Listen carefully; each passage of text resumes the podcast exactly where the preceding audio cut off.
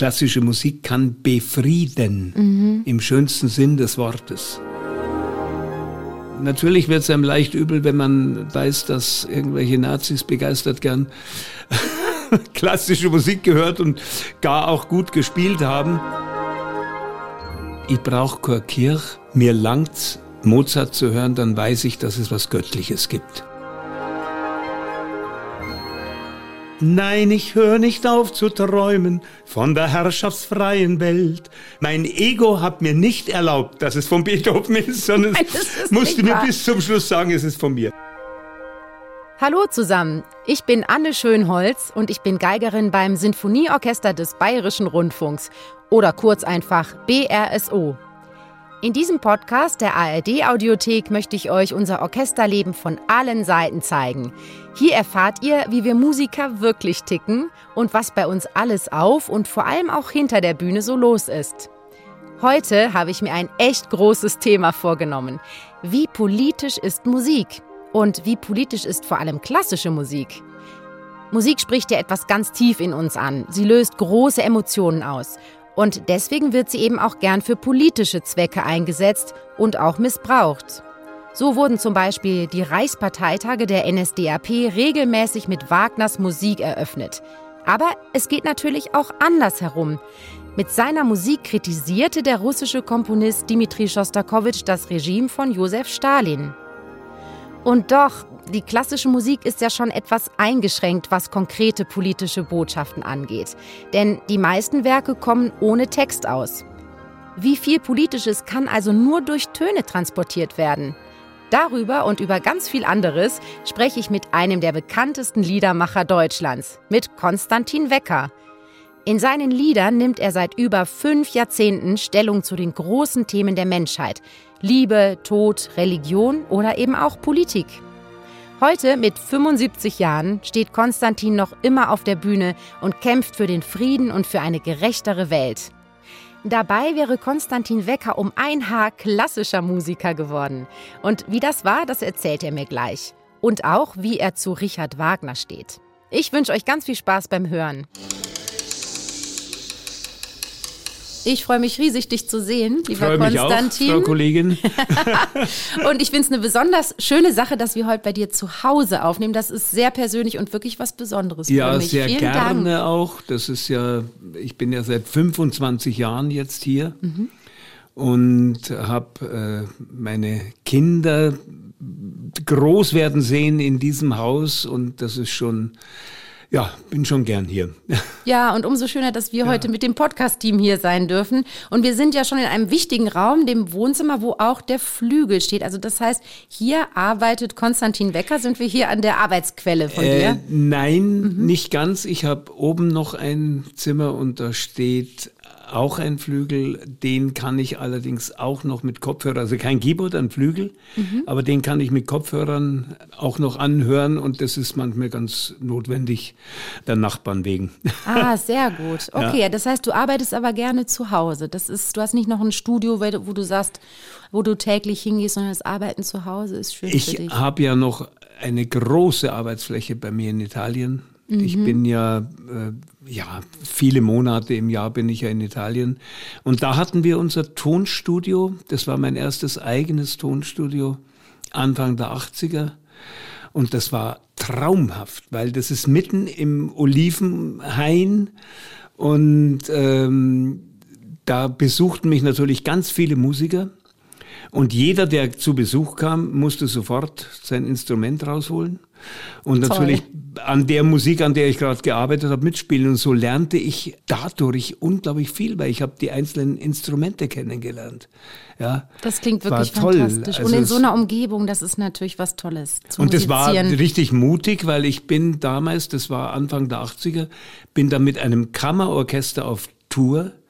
Und das war die Zeit, als der Punk gerade die Herzen der Jugendlichen erreichte. Und ich bin mir heute sicher, das Publikum kam nicht wegen, sondern trotz meiner Musik. Wirklich? Ja. Ach, da würde ich eigentlich Damals auch gerne mehr noch zu wissen. Aber heute möchte ich ja unbedingt mit dir über ein, wie ich finde, sehr spannendes und großes Thema sprechen, Konstantin.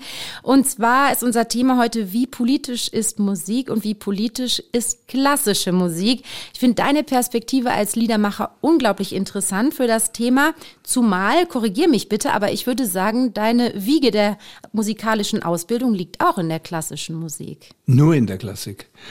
Bei mir ist es ehrlich gesagt der Schubert Franzl, der mein Liedermacher-Ziehvater war. Und ich hatte ja das Glück, ich hatte einen singenden Papa, einen Mann mit einem tollen Tenor war nie ein berühmter Sänger oder sowas, aber er hat gern und gut gesungen und wir haben zu Hause musiziert. Und ich bin mit äh, Mozart, Schubert, äh, mit Puccini und Verdi vor allem auch groß geworden gibt ja noch Aufnahmen von mir. Ja, habe ich gehört. Hast Eine gehört, wunderschöne gell? Knabenstimme hast du gehabt. Eine schöne Traviata war ich. Unglaublich. Und ich finde das auch so anrührend, dass ihr wirklich zu zweit diese Liebesduette ja, zum Beispiel ja. gesungen habt.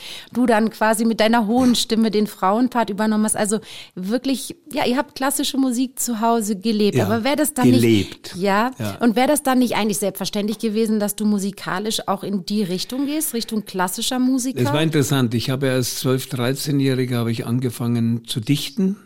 Jetzt mal ganz unabhängig von Musik, mhm. äh, habe in der Zeit schon sehr viel vertont. Also 14-, 15-Jährige habe ich Goethe, Eichendorff, Mörike vertont. Ich habe sogar noch ein paar Notenblätter davon. Und dann wollte ich eigentlich Opernkomponist werden und habe auch Komposition studiert. Und das war genau die Zeit. Jede Melodie wurde nur noch verspottet. Also man war ein Reaktionär, wenn man es wagte, ein C-Dur-Dreiklang zu bringen oder irgendeine Melodie. Das war eine Zeit, da habe ich mir gedacht, also Leute, wenn ich als Melodiker, und das war mein, ja, ich bin halt melodisch und bin ein Melodiker und mir fliegen Melodien zu und was für ein Geschenk ist das doch. Und wenn man damit nur verspottet wird und nicht ernst genommen wird, dann Ade, liebe Großkunst, dann werde ich Kleinkünstler. Sehr und spannend. Das ist sehr, sehr spannend. Das heißt, die Idee war schon da, dich, ich sage mal, auf dem klassischen Weg, auch was das Instrumentarium und so weiter ich wollte betrifft. Werden. Genau. Ja. Aber dass diese Hürden sind, dass die Entwicklung der zeitgenössischen Musik eben so gar nicht deiner eigenen Sprache entstanden, das ist natürlich äh, spannend, aber hat dich ja dann auch vielleicht in genau die richtige Richtung gebracht. Also ich muss dazu sagen, ich kann Adorno verstehen. Er war der Meinung, alles Irrationale Sprache hat mit Hitler mit unserer Vergangenheit zu tun mhm. und ist auszublenden und deswegen muss, müsse Musik auch rational sein. Ich kann ihn gut verstehen, nur es klappt für einen Musiker nicht, rational, rein rational zu komponieren. Also das wäre nie was für mich gewesen und ich glaube, meine, meine Vorbilder und Götter von Mozart bis Puccini, sie haben nicht rational komponiert. Ja, aber da sind wir ja wirklich schon mitten im Thema. Und du hast es gerade gesagt, also unabhängig von der Musik oder dich daran gekoppelt hat das Wort, die Lyrik für dich immer eine ganz große Rolle gespielt. Und auch das, was du empfunden hast, lief also auch über das Wort.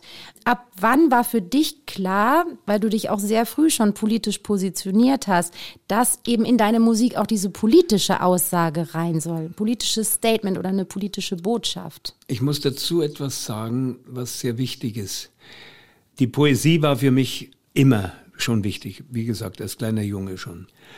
Und ich habe auch alle meine Texte immer vertont. Also es war noch nie so bei mir, dass ich zuerst eine Melodie hatte und dann mir der Text eingefallen ist.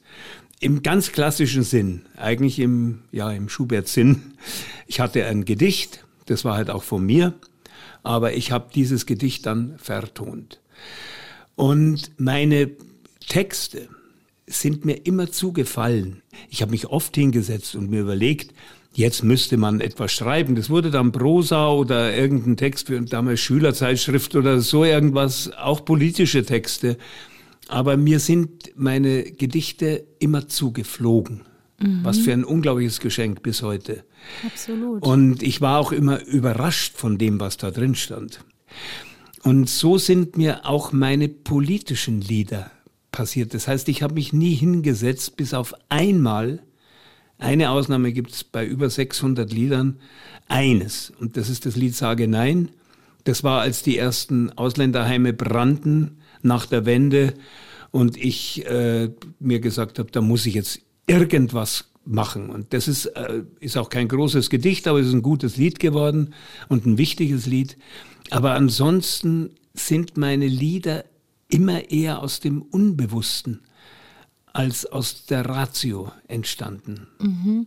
Aber ich denke, da ist die Basis ja für, dass man trotzdem sich sehr mit politischen Gedanken, dass man mit denen lebt. Natürlich. Und da spielt auch wieder deine Familie eine Rolle. Du hast sehr strikte Eltern gehabt, die sich nicht meinungsmäßig angepasst haben ans politische Geschehen, die wirklich ihre Überzeugung gelebt haben. Das heißt, es kam aus deiner Intuition, diese Lieder, aber du hast ja auch wirklich starke Meinungen zu diesen politischen Themen gehabt. Erstmal habe ich Glück gehabt, meine Eltern waren Antifaschisten. Genau. Also äh, ich musste nicht gegen sie ja. demonstrieren, 68, sondern mit ihnen eigentlich. Das war ein Riesenglück. Aber unabhängig davon habe ich mich natürlich in der Zeit, ich habe dann auch Psychologie studiert und Philosophie und habe mich sehr intensiv mit der Gesellschaft beschäftigt. Und ich habe als junger Mann Henry Miller sehr verehrt, verehre ihn immer noch. Und da lese ich als 17-Jähriger, der wahre Künstler muss Anarchist sein. Und das hat mich bis heute geprägt. Und das war auch ehrlich gesagt meine Chance, denn in den, da bist du zu jung dafür, aber in den 60er, 70er Jahren gab es unglaublich viele politische linke Splittergruppen ja, Maoisten mhm. und Trotzkisten und MPD, und wie auch immer und Marxisten, Leninisten, Stalinisten gab es tragischerweise auch noch. Und die haben alle versucht einzugreifen, gerade ins kulturelle Geschehen. Und ich war Anarcho. Ich habe gesagt, ich werde mich nie einer Ideologie hingeben. Die Kunst muss frei sein. Und heute merke ich den Segen dran, denn was ist die Chance der Kunst? Die Chance der Kunst ist, Mut zu machen, Mut zu sich selbst zu stehen. Und ich merke das immer mehr auch an den Briefen, die ich jetzt bekomme, auch von meinem Publikum, das mich ja zum Teil 40, 50 Jahre begleitet hat. Eine Dame schrieb mir neulich ganz schön, vielen Dank, Herr Wecker, dass Sie mir 40 Jahre ermöglicht haben, verrückt zu sein. Wirklich? Und das mhm. ist doch wunderschön, das da kommen wir fast die Tränen ja. bei sowas, weil ja, ich habe ihnen Mut gemacht, zu sich selbst zu stehen, so wie mir Henry Miller Mut gemacht hat und Dostoevsky. Ich habe als junger Mann gedacht, ich bin ja gar nicht so verrückt, wie alle zu mir sagen. Da gibt's ja große Dichter, die haben die gleiche Meinung. Die drücken es nur besser aus als ich, aber die denken so wie ich, die fühlen so wie ich. Und das ist es, was die Kunst kann. Sie kann ans Unbewusste, das in uns allen wohnt. Übrigens auch in den politisch so völlig verkehrt Denkenden. Mhm. Ich denke mir manchmal bei einem Neonazi, jetzt ein junger Neonazi, mein Gott, der arme Kerl, ich wehre mich natürlich gegen alles das, was er versucht an die Leute zu bringen. Klar, man muss sich dagegen wehren, auch gegen die Taten wehren. Aber ich denke mir innerlich, was muss der für eine kaputte Kindheit gehabt haben? Natürlich. Dass er ja. zu solchen Gedanken kommt. Ja. Mhm. ja, da sind wir auch privilegiert, wenn wir nicht mit solchen Gedanken ja. aufgewachsen werden. Eben wie du sagst, du hast auch das große Glück gehabt, ein, solches Glück. Elternhaus ja. gehabt zu haben. Wenn du jetzt sagst, dass du schon früh auch als Musiker dich als Anarcho bezeichnet hast, frage ich mich gerade, wie wärst du da wohl in der klassischen Musik wirklich aufgehoben gewesen? Man muss schon sagen, da herrschen ja auch ein bisschen andere Strukturen als jetzt zum Beispiel bei dir, wenn du arbeitest. Oh ja. Glaubst du, das wäre ein Hemmschuh für dich gewesen, auch wirklich in der klassischen Musikszene zu leben? Ja, Mhm. Ja, ganz bestimmt. Was Allein denkst du, hätte schon dich da der eingeengt? Umgang mit der Weiblichkeit in der klassischen Musikszene war, als ich studiert habe und als ich jung war, der war immer noch katastrophal. Das war unfassbar.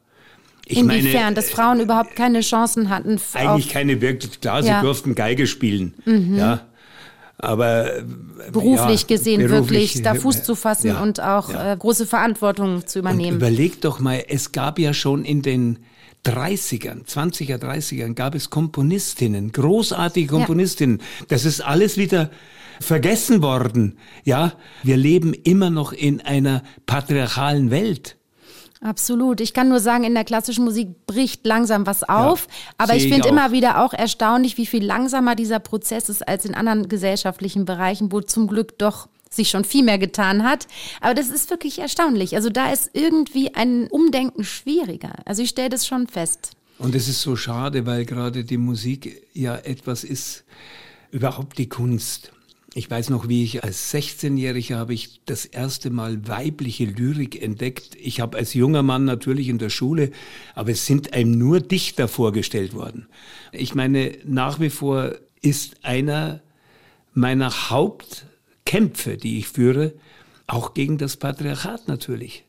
Denn überleg doch mal, seit von Caligula bis Trump und Putin, es ist immer die gleiche Riege von männlichen Psychopathen gewesen, die uns ihr Weltbild tragischerweise aufgedrückt haben. Absolut, ja. Und deshalb macht es auch traurig, wie du sagst, dass jetzt eben in meinem Berufsfeld auch da wirklich die Zeit viel zu langsam nach vorne in dieser Entwicklung wirklich stehen bleibt. Also ich sehe dich tatsächlich als Mensch auch nicht in einem Orchester sitzen und von einem Dirigenten mhm. sich alles musikalisch vorschreiben lassen. Da hättest du schon deine Mühe gehabt, also einem oder? sehr autoritären ja. Dirigenten, da hätte ich ein Problem gehabt. Da wäre irgendwann aufgestanden und gesagt. Ja. und natürlich nicht. muss man auch sagen, das ist natürlich heute auch eine ganz andere Geschichte. Ja. Ja. Und der Umgang mit den Orchestern ist ganz anders. Ja, ja. Und das ist ein Glück, weil ehrlich gesagt, das würde ich sonst auch nicht aushalten. Aber ähm, um noch mal zu wissen, wie heute dein Verhältnis zur klassischen Musik ist, hörst du denn noch viel Musik, klassische Musik? Nur. Wirklich? Ja. Okay, und was sind also deine... Ich höre natürlich meine, meine Kolleginnen Klar. und Kollegen und vor allem die aus, aus meinem Label, was ich übrigens ganz toll finde, in meinem Label sind ja sehr viele junge Liedermacherinnen. Mhm, ich weiß, es ja. sind acht wunderbare Pianistinnen auch. Also mhm. das finde ich so schön. Ähm, nur nebenbei, aber ja. das höre ich natürlich gerne an. Und aber wenn ich wirklich mir Zeit nehme und ich höre, das wird dir genauso gehen, als Musiker kann man Musik nicht nebenbei hören. Also mir fällt's wahnsinnig schwer. Und ich genau. bitte auch im Taxi sofort das Musik, äh, welche auch immer auszumachen, weil nebenbei geht nicht. Mhm. Und äh, ich komme immer mehr, immer wieder auf Mozart zurück ich weiß es nicht, ich habe als 19-Jähriger mal gesagt, ich brauche keine Kirche, mir langt's Mozart zu hören, dann weiß ich, dass es was Göttliches gibt. Und das ist bis heute so geblieben. Es ist, ich weiß es nicht, was mit Mozart ist. Bei mir, es erweckt in mir irgendeinen Gedanken an die Ewigkeit. Mhm. Und wenn du zum Beispiel sehr schlecht drauf bist und Gustav Mahler hörst, den ich über alles schätze und liebe, dann geht's dir noch schlechter. Ja, also Entschuldigung, aber das so. ist...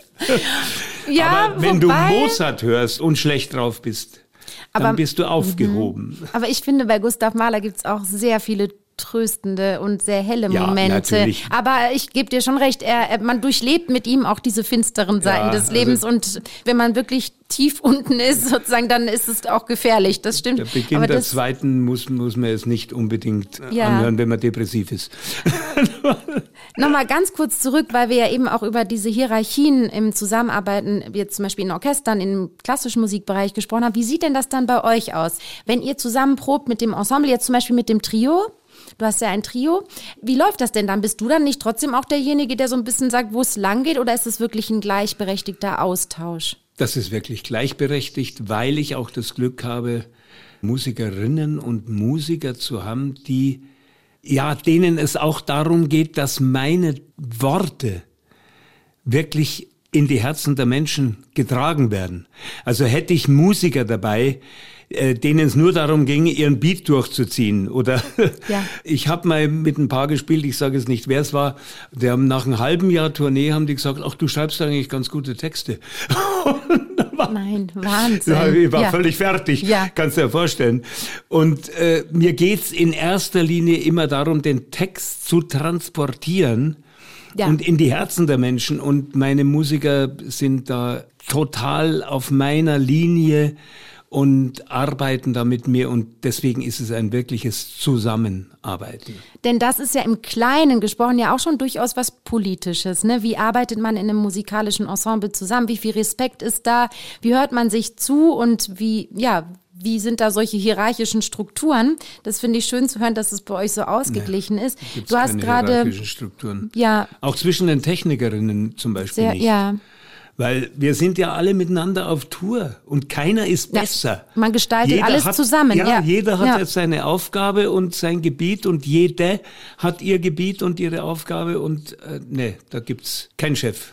Sehr gut. Du hast gerade gesagt, dass die eben natürlich das Wort, deine Texte so wichtig sind. Wenn wir heute über die Message sozusagen oder die Möglichkeit von Musik, eben auch klassischer Musik sprechen, was ist da überhaupt an politischer Botschaft möglich? Glaubst du, dass es überhaupt ohne Text geht? Wie siehst du das bei klassischer Musik? Die findet ja nun meistens ohne Text statt. Gibt natürlich auch Lieder und Opern sind nochmal was anderes.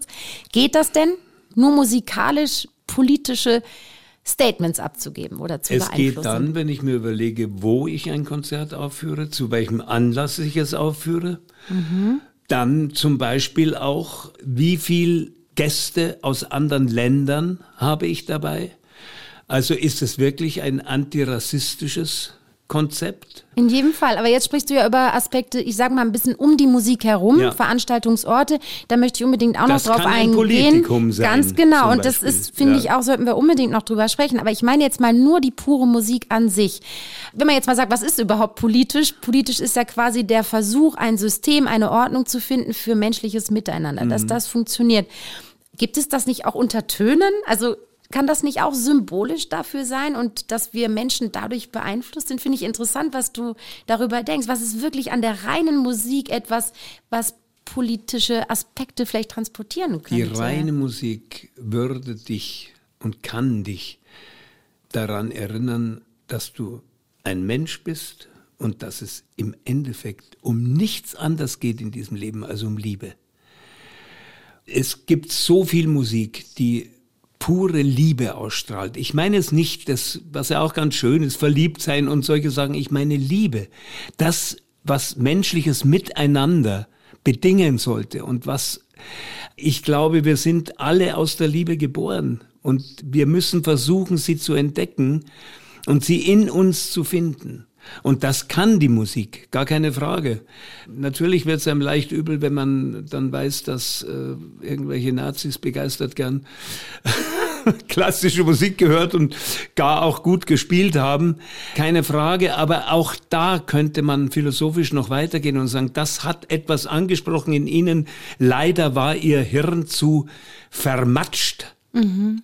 als dass Sie das hätten auch wirklich wahrnehmen können. Ja. ja, so eine ganz starke emotionale ja. Ebene und wie du sagst, ein Appell auch an die schönsten Gefühle des Menschen an sozusagen.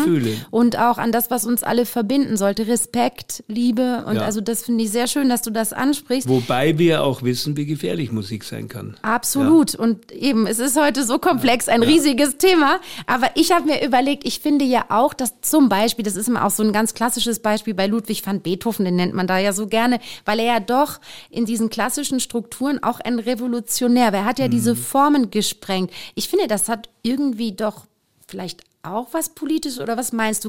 Also ich dachte das nur, weil ja oft wirklich für damalige Zeiten sehr revolutionäre Stücke, sei es über Harmonien, die plötzlich unglaublich neu und fremd waren. Das hat die Leute ja wirklich schockiert, ja, ja. weil man auch dachte, was ist das für eine Frechheit, so ungefähr so etwas uns zu Gehör zu bringen. Beethoven war ein wahrer Revoluzer. Er verehrte die Ideale der französischen Revolution, Freiheit, Gleichheit, Brüderlichkeit. Und auch musikalisch wollte er immer die Grenzen sprengen. Neue Formen, gewagtere Harmonien und größere Besetzungen. In seinem wahrscheinlich berühmtesten Werk, der 9. Sinfonie, führte Beethoven erstmals für diese Gattung zusätzlich zum Orchester auch Sänger und einen Chor ein und setzte mit dieser Form eine Zäsur in der Musikgeschichte. Dieses Werk mit Schillers Ode an die Freude kennt heute so gut wie jeder. Mit seiner humanistischen Botschaft Alle Menschen werden Brüder wurde das Werk übrigens unzählige Male für politische Zwecke eingesetzt. Die NATO spielte die Sinfonie zur Eröffnung ihres Brüsseler Hauptquartiers, sie erklang in Berlin nach dem Fall der Mauer und seit 1972 ist sie die offizielle Europahymne. In der Begründung dafür heißt es, die neunte Sinfonie versinnbildlicht die Werte, die alle teilen, sowie die Einheit in der Vielfalt. Bei allen Sympathien für die Revolution, Beethoven war auch abhängig von adeligen Gönnern. Die Auftraggeber seiner Werke waren meistens Angehörige des Adels. Doch auch gegen die Gönner hat Beethoven rebelliert. Voller Wut schrieb er einmal an einen seiner Förderer, Fürst, was Sie sind, sind Sie durch Zufall und Geburt. Was ich bin, bin ich durch mich. Wahrscheinlich war es schon auch eine Form politischer Revolution, wie bestimmte Leute damals die Herrschaftsstrukturen auch der Grafen und der Bezahlenden, Herrschenden, die die Musik in Auftrag gegeben haben. Und gegen die zu rebellieren, ist extrem mutig und stellt auch die eigene Existenz eventuell in Frage. Denke ich schon. Und was du eben ansprichst, zeigt ja auch, dass klassische Musik von Anfang an zumindest unglaublich stark an Politik und an mächtige Menschen gekoppelt ja, ja, war. Die Abhängigkeit, gekoppelt. was du gerade gesagt hast, von Mäzenen, von Fürsten, die ja. Geldgeber waren, die Auftraggeber waren. Ganz blöd gesagt, das zieht sich bis heute durch. Wir spüren das im Orchester. Du hast es mitbekommen, als Beispiel die Konzerthausdebatte in München. Es ist ein Politikum und für uns, für unsere Musik, ausschlaggebend. Wir sind abhängig von politischen Entscheidungen, mhm. ob mhm. es in München ein neues Konzerthaus gibt und damit, ob wir ein Instrument haben, ob es weitere Möglichkeiten gibt für das Orchester, für viele andere Orchester in München, für andere Musiker, einen neuen Spielort zu haben, ist ein reines Politikum. Dann sieht man auch, wie wichtig es ist, für die Kultur zu streiten. Denn je weniger ernst die Kultur von der Politik genommen wird, desto mehr zeigt das ja, dass sie eigentlich auch Angst hat vor der Kultur. Und interessant ist schon, dass in beginnenden Diktaturen als erstes eigentlich die Kultur abgeschafft wird und dann ja folgerichtig aufgebaut. Also so aufgebaut, dass sie halt äh, der Diktatur treu ist und ergeben ist. Ja, dafür gibt es eben Aber, so viele Beispiele. Ne? Man muss solche wirklich, Angst vor der ja. Macht von Musik gehabt haben. Und ich glaube, heute gibt es ja das immer noch, auch in diktatorischen Ländern, dass Musik verboten wird, weil man einfach weiß, Musik hat eine enorme Macht oder einen glaube, riesen Einfluss auf den. ist doch Musik überhaupt verboten. Also hat man ja Angst davor, sonst Ganz würde genau. man es nicht verbieten. Leider haben wir einen sehr ähm, aktuellen Anlass, wenn wir über das Thema Politik und Musik sprechen, nämlich der seit leider viel zu viel Zeit schon tobende russische Angriffskrieg in der Ukraine. Wie du weißt, gibt es da auch ganz äh, starke und direkte Konsequenzen auf die klassische Musikwelt. Was denkst du darüber, wenn jetzt als Konsequenz dieses Krieges Repertoire aus dem Programm gestrichen wird, wie als Beispiel jetzt mal Sinfonien von Tschaikowski, einem romantischen russischen Komponisten? Wie ist deine Reaktion darauf? Das finde ich völlig irr. Es wurde auch schon Dostoevsky verboten. Dostoevsky-Lesungen wurden abgesagt. Ich meine, dieses Arschloch Putin, was hat der bitte mit Dostoevsky und mit Tschaikowski zu tun? Ja. Ich finde es irr, verrückt und dumm. Ja. Man kann und soll sich gegen Putin wenden, gar keine Frage. Aber wie erklärst du dir das? Was ist denn der Sinn dahinter? Ich meine, ist das jetzt eine Reaktion, dass man sagt, alles Russische soll weg? Ja. Ja? Das ist der Sinn dahinter. Ja, das, was ich sehr interessant fand, war, dass ich mich mit einem Russische Freund Panzer sollen weg, keine Frage. Mhm. Aber warum die russische Literatur? Ja, Bitte. Ja. Aber ich fand das sehr interessant, weil mir ein Freund, als ich mit ihm über dieses Thema gesprochen habe, gesagt hat, ja, es ist sicher dieser Aspekt, alles Russische soll weg, aber meinst du nicht auch, dass auch da wieder Menschen Angst vor der emotionalen Beeinflussung haben und dass sie dann quasi Putin gegenüber vielleicht milder gestimmt werden durch diese wunderschöne Musik. Was denkst du über diesen Gedankenansatz? Ja, ist denn diese Musik so eindeutig russisch, dass man sich sagt, ah, russische Musik, also ich meine, bitte, was ist das für ein hirnverbrannter Quatsch? Ja, Russische Musik ist schön, deswegen ist Putin auch schön. Also äh, äh, dann dürfte ich auch bitte überhaupt kein Beethoven mehr hören, weil es gab auch, na, der Hitler war Österreicher, aber gut, kein Mozart mehr hören und wie auch immer, äh, was auch immer, es ist völlig ja. irr. Ich bin da total bei dir und ich finde auch, das so sollte man nicht mischen. Wunderbare russische, überleg mal Tolstoi mhm. und Dostojewski. Was haben die der Menschheit bringen können ja, und geben Fall. können? Und ganz bestimmt nicht Putin. Ja, für mich ist es auch sehr fremd, äh, eine solche Konsequenz zu ziehen und russische Musik jetzt aus den Konzertprogrammen zu streichen. Ehrlich gesagt, genauso wie mit russischen Musikern. Natürlich finde ich, muss man da differenzieren, wie nah sie tatsächlich äh, Putin sind oder waren, das ist vielleicht nochmal eine andere Geschichte. Aber die Musik an sich zu streichen, gerade wenn sie uralt ist, hat überhaupt keinen Ich meine, ich bin ja, um das nochmal deutlich zu sagen, mhm. ich bin bekennender Pazifist mhm. und äh, ich verkünde das auch in all meinen Konzerten. Ich lese mein pazifistisches Credo. Und da steht auch, dass man das für sich allein entscheiden muss, natürlich. Also ich lasse mich lieber an die Wand stellen, als ein Gewehr zu nehmen und jemand zu erschießen. Dazu habe ich mich entschieden und das werde ich auch tun. Aber es gab ja auch so viel pazifistische Stimmen in der Literatur, gerade auch in der russischen Literatur. Warum versucht man nicht einmal, bevor die Menschheit endgültig zugrunde geht, einmal wirklich gewaltfreien Widerstand? Ich bin für Widerstand. Aber ich bin nicht dafür, neue Gewalt auszusäen, weil das immer wieder das Gleiche passieren wird. Und gerade unter dem Aspekt des Patriarchats, was wir vorhin besprochen haben, gerade ihr Frauen solltet immer bedenken, dass jeder neue Krieg wieder ein neues Machotum fördert, in einer Art und Weise, wie man es, glaube ich, schon fast in vielen Kreisen überwunden hat. Es wird wieder ein neues Machotum fördern. Wie hast du denn eigentlich musikalisch auf diese politischen Ereignisse mit dem äh, russischen Angriffskrieg reagiert? Gab es da auch Konzerte, wo du ganz speziell musikalisch darauf Bezug genommen hast? Ich habe in all meinen Konzerten natürlich auch Stellung bezogen. Mhm. Ich bin ja nun seit 40 Jahren, 50 Jahren in der Friedensbewegung und äh, ich habe äh, ein Lied geschrieben vor 40 Jahren. Das heißt, wenn unsere Brüder kommen mit Bomben und Gewehren, dann wollen wir sie umarmen. Natürlich, ich singe auch dieses Lied wieder. Das hast du gemacht, auch jetzt speziell ja, vermehrt ja. in Und ich lese Zeit. mein mhm. pazifistisches Credo und ich habe neulich auch vor allem in Wien, weil Stefan Zweig ist ja Wiener, da sieht man wieder, wie wichtig Kultur ist. Lest Stefan Zweig die Welt von gestern. Da schreibt er alles das, was wir jetzt sehen. Das geht um den Ersten Weltkrieg. Man kann alles nachlesen, was jetzt passiert. Kultur wäre so heilsam. Ja. Wie siehst du es mit der klassischen Musik heute? Hat sie wirklich für dich heute, obwohl sie so alt ist, auch noch ganz aktuelle Bezüge, die wirklich bewegen, auch in vielleicht in politischer Hinsicht? Klassische Musik kann befrieden, mhm. im schönsten Sinn des Wortes. Es kann dich selbst befrieden und es könnte sicherlich auch, äh, wenn man es richtig einsetzt, zur Befriedung der Welt beitragen.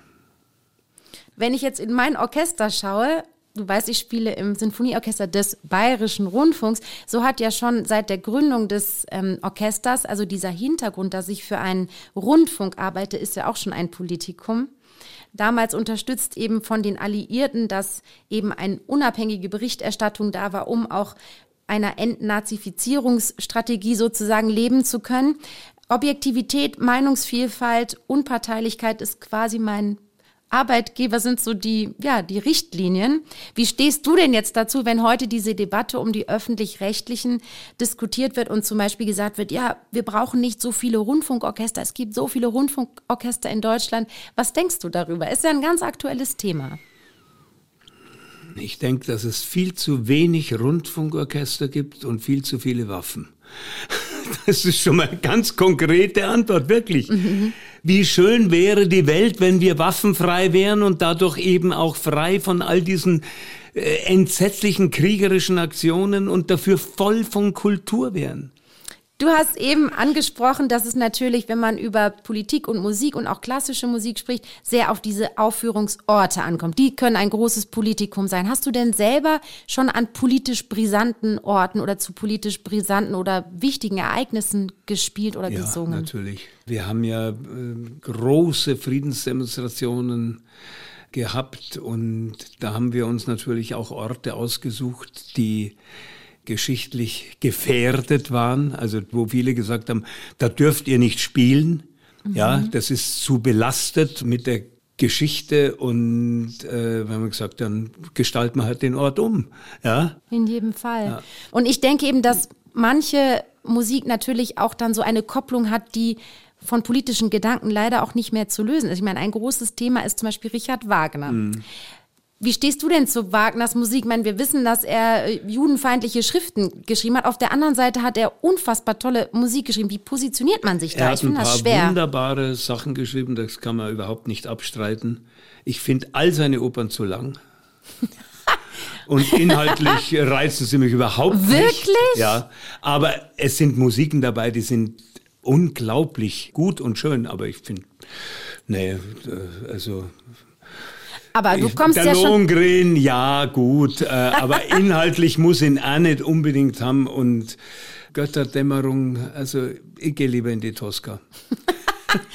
Ah, aber du spielst auch sehr lange Konzerte, das weiß ja. ich schon. Das hat ja schon was von Marathon. Das ist ja, ja unglaublich. Aber ich liebe das an Wagner Opern, dass man so wirklich auch mit dieser ja. Zeit, mit diesem Zeitfaktor so richtig in eine andere Welt eintaucht. Naja, in jedem Fall ist das, das was ich jetzt meinte unter politischem Aspekt, es ist irgendwo schon natürlich eine enorme Kunst, es ist eine ja. fantastische Leistung musikalisch.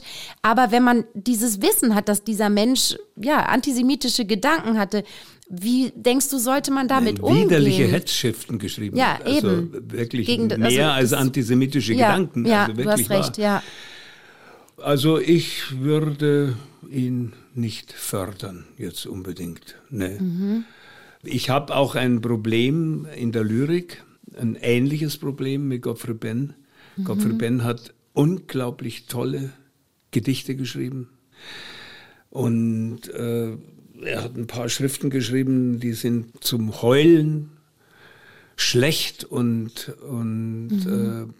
äh, also sein, ja, seine Intuition war wahrhaftig und seine Ratio war verblendet. Aber das ist so ja, schwierig, oder? Weil ich meine, dann ist ja auch die Grundfrage, löst sich dann irgendwann so ein Kunstwerk auch ein bisschen vom Erschaffer und ist es, dann ja. hat es nicht fast wie ein Eigenleben. Das natürlich. Also und ich finde, wenn man so denkt, dann haben diese Kunstwerke irgendwo auch eine solche Größe und ähm, ja, sind. Darum sage ich, ne, einzelne äh, ja. zehn Minuten von Wagner, ja.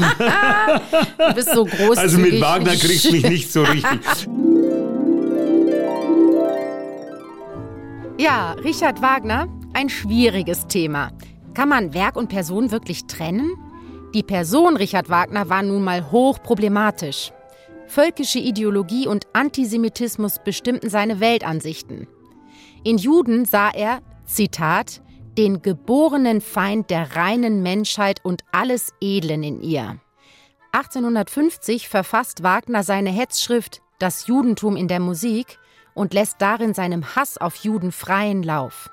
Adolf Hitler war übrigens glühender Verehrer der Werke von Richard Wagner. In den 1930er Jahren besuchte er oft die Wagner-Festspiele in Bayreuth. Mit Wagners Sohn Siegfried und seiner Frau Winifred war Hitler gut befreundet. Die weltberühmten Bayreuther Festspiele nutzten die Nationalsozialisten als Aushängeschild für ihre Propaganda. Die klanggewaltigen Werke von Richard Wagner setzten sie als Begleitmusik für ihre Welteroberungsfeldzüge ein. Um diese dunkle Vergangenheit um die Wagner-Familie aufzuarbeiten, plant die Stadt Bayreuth gerade ein NS-Dokumentationszentrum. Unter anderem soll das Zentrum im frühen Wohnhaus des Houston Stuart Chamberlain unterkommen. Chamberlain war Schwiegersohn von Richard Wagner und er war ein rassistischer Ideologe und Antisemit. Dieser Ort mit dem direkten Bezug zur dunklen Geschichte der Wagner-Familie soll dann umgewidmet werden und der Aufarbeitung und Erinnerung dienen. Wann das NS-Dokumentationszentrum eröffnet wird, ist allerdings noch unklar. Du kennst ja auch so historische Momente natürlich, wo zum Beispiel ist ja eins der Paradebeispiele für politische Musik, für eine starke Message in der Musik ist natürlich die neunte Sinfonie von natürlich. Beethoven. Und sie ist ja zum Beispiel auch beim deutschen Mauerfall erklungen. Hast du das damals mitbekommen, eigentlich im Radio? Weil das wurde ja in die ganze Welt ausgetragen. Es wurde unter Leonard Bernstein die neunte Sinfonie ja, ja, in Berlin gespielt. Und äh, ja, sowas zum Beispiel. Das sind natürlich hochpolitische Momente. Da waren übrigens auch Kollegen von mir dabei aus dem BRSO. Ah. Ja, die schwärmen heute noch davon. Es war ein unglaublicher ja, ja. Moment. Äh, zur neunten habe ich eine wunderbare Geschichte. Ich habe einen Text geschrieben vor, vor sechs, sieben Jahren. Nein, ich höre nicht auf zu träumen von der herrschaftsfreien Welt, wo der Menschen miteinander unser Sein zusammenhält. Und das, was ich jetzt sage, ist wirklich wahr. Ich habe mich hingesetzt, habe es vertont und habe mir beim Vertonen gedacht, irgendwas ist da vielleicht doch nicht von mir. hatte Angst vor dem Plagiatsprozess, habe das dann meinen Musikern vorgespielt, worauf der Jo zu mir kam und gesagt, bist du jetzt völlig dement? Du kennst die neunte nicht mehr. Und es heißt, nein, ich höre nicht auf zu träumen von der herrschaftsfreien Welt, wo der Menschen miteinander unser Sein zusammenhält. Aber mein Ego hat mir nicht erlaubt, dass es von Beethoven ist, sondern nein, es musste mir bis zum Schluss sagen, es ist von mir. Nein, das ist fantastisch. Aber da sind wir ja wirklich bei einem Stück Musik, wo man sagen muss, das hat ja eindeutige politische Message. Ja, ja natürlich. Das ist in ja. jedem Fall so. Was ich spannend finde, auch gerade in Bezug auf dich, ist, dass Beethoven, um diese Aussage noch zu verstärken, dann zum ersten Mal das Wort hinzugenommen hat. Ja.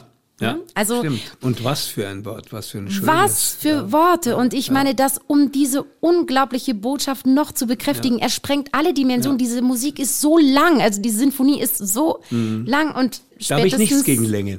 Ja, ja kann auch trotzdem nicht ganz äh, mit einer Wagner-Oper von der Länge mithalten. Ja, jetzt haben wir schon ein paar Aspekte angesprochen, aber ich finde einen ganz wichtigen Aspekt, den hast du eben auch schon gestreift, ist, wer musiziert da zusammen? Ähm, ist das was, was du bewusst wahrnimmst, wenn du Menschen auf der Bühne musizieren siehst? Was sind das für Menschen? Also ich meine, manchmal sieht man es zum Beispiel über verschiedene Hautfarben oder Männer, Frauen. Sind das Dinge, die du bewusst ja, beobachtest?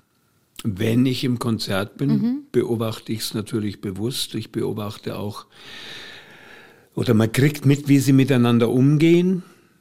Es fiele mir schwer, jetzt ein Konzert anzuschauen mit einem Dirigenten äh, wie in den 20er Jahren oder so irgendwas. Also mit so einem Oberangeber am Pult. Das fiele mir richtig schwer. Mhm. Aber Bernstein hat mir zum Beispiel immer gut gefallen. Also das war mhm. immer schön, auch dem zuzusehen. Und ich finde, es gab schon und gibt natürlich auch ein paar Dirigenten, die ganz traumhaft sind und überhaupt nicht diese Attitüde haben, diese komische. Aber ich würde mir äh, wirklich noch viel mehr Dirigentinnen wünschen.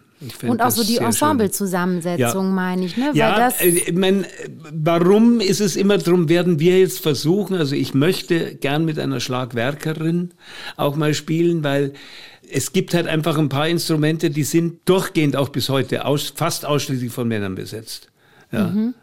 Wirst ja. du mir eher bestätigen können? In jedem Fall. Wir haben darüber auch eine Podcast-Folge gemacht und wir sind auch noch nicht so ganz auf den Trichter gekommen, warum das so ist. Weil es gibt ja doch auch vielleicht Instrumente, für die sich Frauen einfach nicht so interessieren. Ich weiß es nicht. Ja. Auf der anderen Seite kann es daran liegen, dass wir, sage ich jetzt mal, wir Frauen uns nicht dafür interessieren, weil sie uns erst gar nicht sozusagen gar nicht ne, als selbstverständliche wurden. Möglichkeit ja, ja, erscheinen. Also sehr komplex, muss ich sagen. Aber ich finde es natürlich toll, wenn du da auf Vielfalt ähm, achtest und du weißt ja, es gibt auch dieses ganz berühmte Orchester, was eins der hauptpolitischen Orchester ist, und zwar das von Daniel Barenboim, mhm. das Orchester des westöstlichen Divans, wo israelische und arabische Musiker zusammenspielen und ja. eine ganz klare ja. politische ja. ja.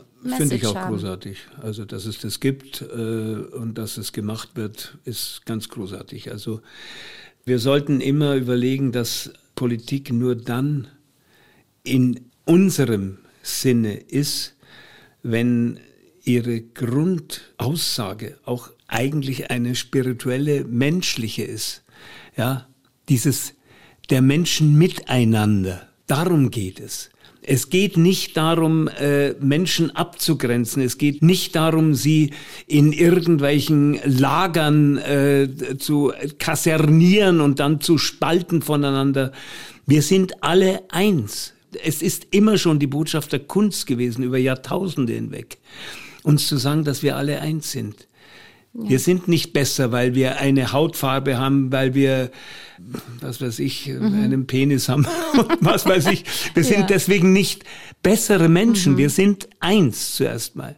Ja. ja. Und eben im Zusammenhang mit diesem Orchester von Daniel Baren, beim dem Orchester des westöstlichen Divans, habe ich einen Text gefunden, den sie mal als Beschreibung ihrer Ziele des Orchesters in so einem Programmheft mhm. abgedruckt hatten. Und ich glaube, das gefällt dir, weil ich finde, dass das sehr viel über die Musik und Politisches auch in der Musik aussagt.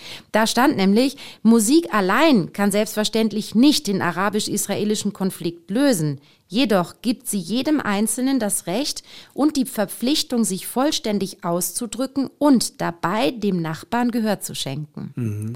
Ich finde, das ist so, oder? Das ist sehr schön, weil ich sage auch immer, äh, auch ein politisches Lied kann natürlich nicht einen Konflikt lösen oder eine politische neue Situation schaffen, aber es kann den Menschen Mut machen, zu dem, was sie ähnlich denken, auch wirklich zu stehen. Und das ist was ganz Entscheidendes. Mir schrieb vor einigen Jahren eine Frau mal, also es war stellvertretend für viele Mails, die ich bekommen habe. Ich wurde jetzt langsam von fast allen ausgelacht, sogar von meiner eigenen Familie, für meinen Einsatz für Geflüchtete. Jetzt war ich in ihrem Konzert und jetzt weiß ich, ich mache weiter. Oh, das ist doch schön, ja, sowas. Das ist ja? richtig toll, natürlich. Also das heißt, du merkst ja wirklich eins zu eins, was du mit deiner Musik, okay, auch speziell mit deinen Texten, was du bewirkst und bekommst aber das auch zurück. Das ist natürlich besonders. Ich glaube schon auch durch die Musik, weil die Musik schafft es, einen Text in die Herzen der Menschen zu tragen. Das heißt, du brauchst ja wirklich auch äh, die musikalische Ebene. Also dich jetzt wirklich auf Text zu reduzieren, wäre ja wirklich schlimm, ne? Weil Nein, ich brauche sie. Du ich brauchst brauch die sie. Ebene. Das, Und die -hmm. gehört so zu mir auch. Also das ist ja mhm. auch mein, mein, ja, mein ganzes Wesen und, mhm. und vor allem auch das Singen. Ich ja. brauche das Singen. Es gibt einen wunderschönen Satz, ganz wörtlich kann ich ihn nicht mehr von Rabindranath Tagore, den bengalischen Dichter und Philosophen. Interessanterweise hatte ich diesen Satz 20 Jahre an meiner Pinnwand, habe ihn dann nicht mehr im Kopf gehabt und in der Seele und er sprang mich vor ein paar Wochen wieder an, weil jetzt ist es an der Zeit anscheinend, dass er mich wirklich trifft. Mhm. Wenn der Tod anklopft, dann möchte ich ihm sagen, ich habe in der Liebe gelebt und nicht nur in der Zeit. Und wenn er mich fragt, werden deine Lieder Bestand haben, dann werde ich sagen, das weiß ich nicht. Aber ich weiß, dass ich in der Ewigkeit war, wenn ich sie gesungen habe. Und das ist so unglaublich schön. Ja, da gebe ich dir recht. Und das gemeinsam Erleben von solchen ja. Momenten ist ja auch ein Aspekt das Erleben natürlich. Dieser genau. Ewigkeit. Und in dem Zusammenhang fühlt sich politisch viel zu strukturiert und zu durchdacht, aber es hat etwas davon, weil es Menschen in diesem Gefühl einigt. Ja. Du hast auch schon so viel bewegt bei deinem Publikum, denn du bekommst ja auch diese Rückmeldungen immer, dass du eben E-Mails, Briefe und so weiter bekommst. Jetzt stehst du aber weiterhin noch auf der Bühne, hast viele Konzerte geplant. Was ist denn etwas, was du für deine Zukunft hier künstlerisch jetzt noch vornimmst? Du hast schon so viel gemacht. Eigentlich gar nichts, weil ich meine, es langt ja wirklich irgendwann nochmal. Aber ich hätte gern mal noch eine Oper geschrieben. Und ich denke mir, ich war ja am Ende sogar befreundet mit Karl Orff und wir haben ja viel zusammen auch geredet und ich könnte mir vorstellen, dass man eine schöne Art Carmina aus vielen meiner Lieder machen könnte und viele meiner Lieder sind ja orchestral nicht nur gedacht, sondern können auch orchestral aufgeführt werden. Und ja, wenn sich mal ein Intendant anbietet, würde ich gern mit ihm sprechen, ob man nicht ein Wecker-Universum im Stile einer Carmena Burana auf eine Opernbühne bringt. Das ist ein tolles Da könnte ich auch noch was Neues dazuschreiben, natürlich, mhm. aber es gäbe viel mit meinen Texten und mit meinen Liedern, was durchaus auch auf einer Oper stattfinden könnte, auf einer Opernbühne. Und was würdest du der klassischen Musik wünschen? So von deinem Blickwinkel als Liedermacher, wo würdest du sagen, boah, da sollte sich echt noch was tun, vielleicht auch mit diesem Hintergedanken, was wir heute besprochen haben, in Hinblick auf politische Botschaften oder menschliche Botschaften? Für mich ist in fast 95 Prozent der klassischen Musik, die ich liebe, ist ja die Botschaft der Liebe eingegraben, ganz fest eingegraben. Und ich würde ihr wünschen, dass sie nicht boykottiert wird, Also auch dem Herrn Tschaikowski wünsche ich sehr, dass er nicht boykottiert wird. Vielleicht ist ja da auch eine latente Homophobie schon wieder am Werk.